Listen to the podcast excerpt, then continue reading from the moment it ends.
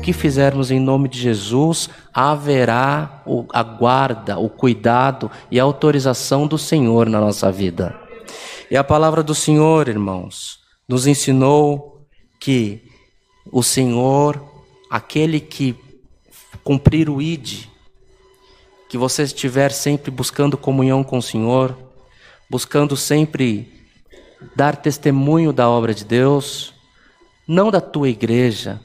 mas testemunho do Cristo que opera na tua vida, do Espírito Santo que governa as tuas decisões,